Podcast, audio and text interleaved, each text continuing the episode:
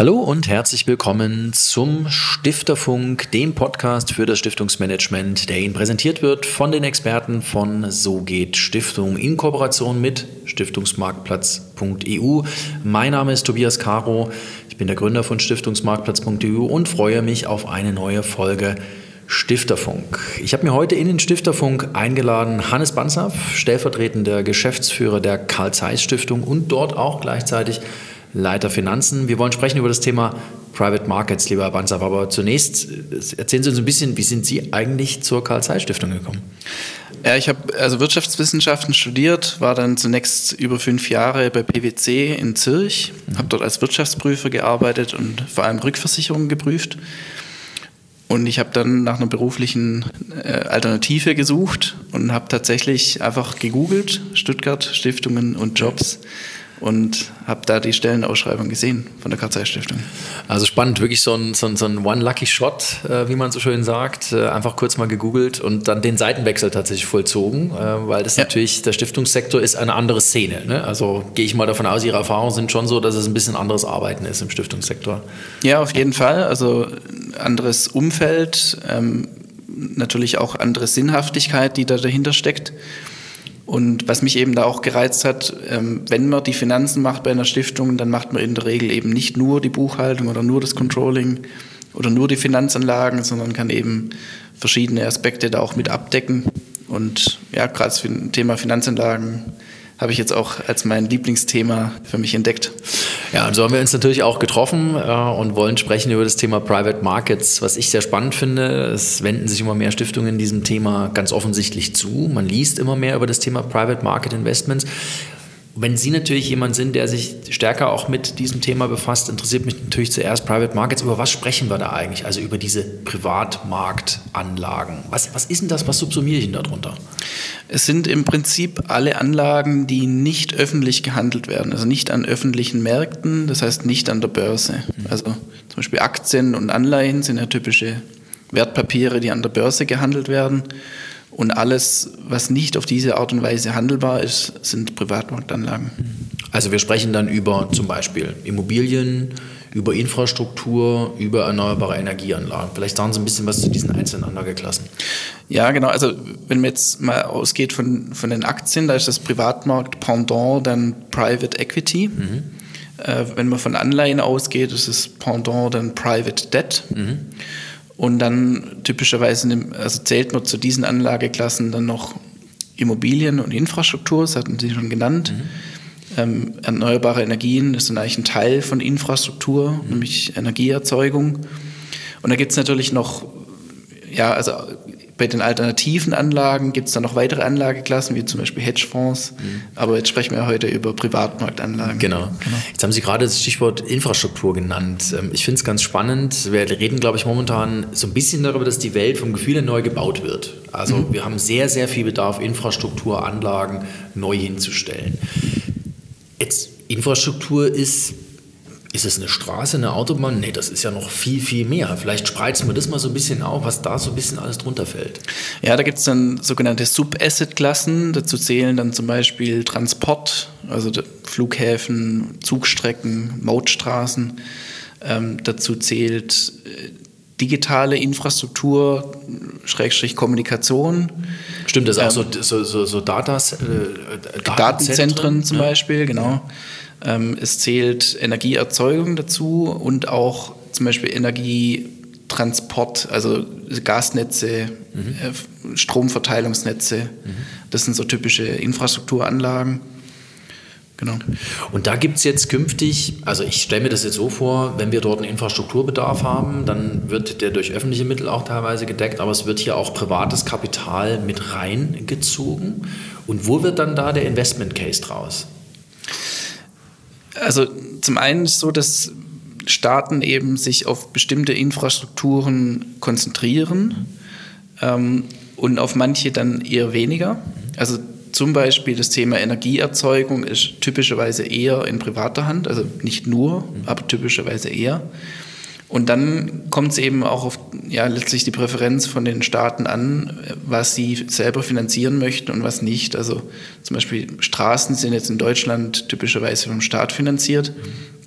Aber aus anderen Ländern, wie zum Beispiel Italien, kennt man das ja, dass, dass ganze Autobahnabschnitte dann von privat finanziert werden und dann über entsprechende Mautgebühren eben refinanziert werden. Das sind dann in Deutschland, glaube ich, diese Public-Private Partnerships, ähm, über die vielleicht künftig auch äh, sowas realisiert werden kann. Ähm, wir sprechen, glaube ich, bei Infrastruktur, Energieerzeugung auch über nachhaltige Energien, über erneuerbare Energien, also Wind und Solar, oder? Das passt ja da auch mit dazu. Genau, also wenn wir sozusagen, äh, also Infrastruktur, dann eine Subasset-Klasse ist Energieerzeugung und davon wieder ein Teil ist erneuerbare Energien und das ist eigentlich ein Segment, wo einerseits der Kapitalbedarf sehr, sehr hoch ist, weil dort eine ganze Transformation jetzt stattfindet und auf der anderen Seite aus Investorensicht die nicht finanziellen Wirkungen, also den Impact, den man dadurch erzielen kann, eben auch sehr direkt ersichtlich und messbar ist. Und das ist natürlich dann, die letzten beiden genannten Informationen, das ist dann die Brücke auch zu den Stiftungen als Kapitalanleger in diesem Bereich, denn die suchen natürlich nach Sachen, die relativ renditestark sind, mhm. die risikoarm sind und die auch noch so dieses Impact mitbringen. Vielleicht nicht direkt, aber sie bringen es auf jeden Fall mit. Ne? Das ja. ist Genau, das sind äh, genau die Vorteile, die, die da wirklich äh, eine Rolle spielen. Und was für mich auch noch relativ entscheidend ist, äh, bei erneuerbaren Energien hat man als Hauptrisiko das Strompreisrisiko. Mhm. Also wenn zum Beispiel jetzt die Strompreise steigen, dann hat man da entsprechend höhere Erträge. Wenn sie sinken, entsprechend tiefere Erträge aus den Projekten. Und das ist ja letztlich was gute Diversifikation auch ausmacht, dass man versucht, neue Risiken ins Portfolio hineinzuholen, die relativ gering dann mit anderen Risiken korrelieren, also eben nicht sich gleich bewegen, sondern relativ unabhängig davon. Und da ist aus meiner Sicht Strompreisrisiko eben jetzt nicht null korreliert mit anderen Risiken, aber schon relativ gering.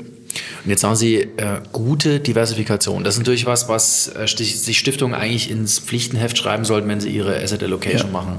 Ähm, wir schauen da gerne in die USA. Wir schauen gerne auf die großen Universitätsstiftungen, auf Harvard, auf Stanford, auf äh, Yale, auf Princeton. Ähm, University of äh, Phoenix hat, glaube ich, in den letzten Jahren einen ziemlich guten Job gemacht. Was machen die anders? Also wo diversifizieren die gut? Also letztlich Sie machen genau das, was ich gerade gesagt habe. Sie holen möglichst viele verschiedene Risiken ins Portfolio, die relativ gering untereinander korrelieren. Mhm. Und also ursprünglich, sagen wir mal, also die, die Idee dazu oder das Konzept dazu geschaffen hat David Swenson von, mit dem Yale-Modell. Mhm. Das hieß, eine ganze Weile hieß es Yale-Modell, als es dann mal nicht so gut lief in der Finanzkrise, hat man es auf Svensson-Modell umbenannt. Okay. Aber später, jetzt heißt es wieder Yale-Modell. Okay. Genau. Und ja, also was die was Stiftung oder US-Stiftung eben sich sagen, und das ist ja auch absolut richtig, wir brauchen wenig Liquidität. Also das Stiftungskapital soll ja wirklich dauerhaft angelegt werden. Und gerade zum Beispiel Anleihen sind ja jetzt wirklich unattraktiv, also tiefe Zinsen, nicht wenig äh, Wertschwankungen trotzdem äh, real nach Kosten in der Regel negativ verzinst. Und wenn man sich die Portfolios anschaut von großen US-Stiftungen, dann haben die oft nur noch ein paar wenige Prozent Anleihen tatsächlich im Portfolio. Mhm. Also die setzen sehr stark auf Privatmarktanleihen, äh, Anlagen und auch auf weitere alternative Anlagen wie Absolute Return oder Hedgefonds. Kann ich mir das als deutsche Stiftung eins zu eins übertragen, kann ich es mir nicht. Aber was davon kann ich mir abschauen? Genau diese Breite in meine Asset Allocation reinzubringen, ist, ist das was, was sich Sie sich abgeschaut haben? Sonst genau. wir nicht drüber sprechen. Ja, also wir haben uns das abgeschaut. Wir machen das ganz bewusst, dass wir versuchen, möglichst viele Risiken möglichst unkorreliert ins Portfolio zu nehmen. Was wir nicht machen wie die US-Stiftung, die sind schon ziemlich Eigenkapital fokussiert, also haben eine relativ aggressive ähm, Asset Allocation mit sehr hohen Renditezielen. Das wollen wir jetzt für uns nicht. Das ist eigentlich äh, abhängig je nach Stiftung, was man da für eine Präferenz hat.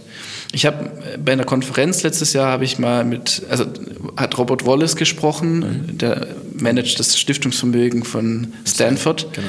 Und ich habe ihn dann dort gefragt in dem Plenum, warum machen Sie eigentlich wenig Infrastruktur mhm. und wenig Private Debt weil das sind ja schon zwei relevante Privatmarkt-Assetklassen.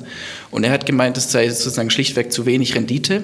Also die, die sind da ziemlich aggressiv unterwegs, okay. setzen eher auf Venture Capital, also Start-up-Finanzierungen oder auf Private Equity. Ähm, aber es ist ja nur eine Frage der Präferenz. Also wenn man nicht so eine hohe Renditeerwartung hat, dann sind meines Erachtens Infrastruktur, Private Debt, auch ähm, zum Beispiel Infrastructure Debt sind Assetklassen, die, die, also es ist ja nicht so, dass man dann wenig Rendite erzielt, es sind gut und gerne 5%, die man da erzielen kann, aber eben mit einer relativ also relativ stabil, relativ tiefe Wertschwankungen und wesentlich mehr, wie man es jetzt auf der liquiden Seite bei den Anleihen erzielen kann. Jetzt haben Sie gerade das Wort Präferenz gebraucht, denn ich versuche immer den Stiftungen zu sagen, versuchen Sie einfach reflektiert zu sein zum eigenen Stiftungsvermögen beziehungsweise zu den stiftungsindividuellen Zielen. Ist das letzten Endes, wäre meine letzte Frage an Sie heute im, äh, in der heutigen Folge Stifterfunk, ist das was, was Stiftungen wirklich für sich mitbringen müssen, so dieses, und wo viele Stiftungen wahrscheinlich in Deutschland auch ansetzen müssen, so dieses, was will ich eigentlich in meiner Kapitalanlage? Ähm, Habe ich das Thema ähm, Kapitalzuwachs im Blick? Habe ich nur die ordentlichen Erträge im Blick? Habe ich das Thema Risiko im Blick? Was, ist, was sind denn eigentlich meine Ziele? Ist das diese Reflexion, die einfach die Stiftungen tatsächlich mal machen müssen jetzt? Ja, unbedingt. Ähm, also alles, was Sie genannt haben, ist wichtig, darüber nachzudenken. Und ich glaube, ganz wichtig ist auch, sich zu überlegen, was ist eigentlich mein Risikobudget? Mhm.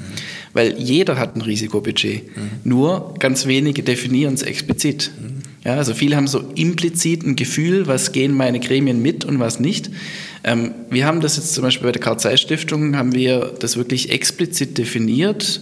Wir haben das Risikobudget X ja, es wird sogar bei uns veröffentlicht im Jahresabschluss und das mit den Gremien abgestimmt und dann, wenn man ein definiertes Risikobudget hat, das hilft einem dann die Vermögens, Vermögensanlage zu steuern. Mhm.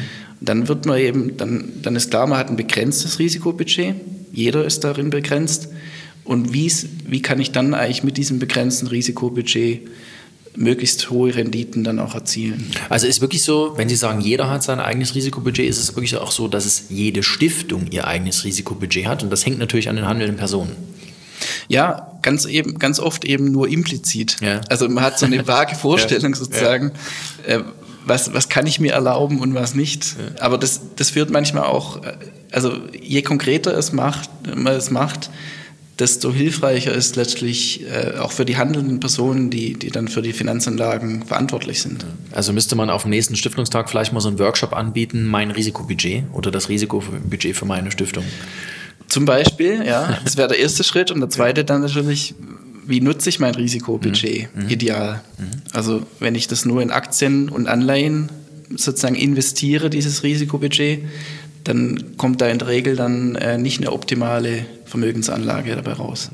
Sagt Hannes Bansaff, der stellvertretende Geschäftsführer der Karl Zeiss Stiftung und Leiter Finanzen bei der gleichen Stiftung. Äh, vielen, vielen Dank, dass Sie uns heute Rede und Antwort gestanden haben in, im Stifterfunk. Ich habe zu danken, Herr Karo. Dankeschön. Sehr gerne. Ja, das war's für heute. Vielen Dank, liebe Zuhörerinnen und Zuhörer, fürs Zuhören. Ähm, und wenn Sie die nächste Folge Stifterfunk nicht verpassen wollen, dann einfach den Kanal abonnieren und wenn Sie Lust haben, selber eine Stiftung zu gründen, Expertise suchen oder sich weiter informieren möchten, dann einfach reinklicken und Kontakt aufnehmen unter www.sogehtstiftung.de.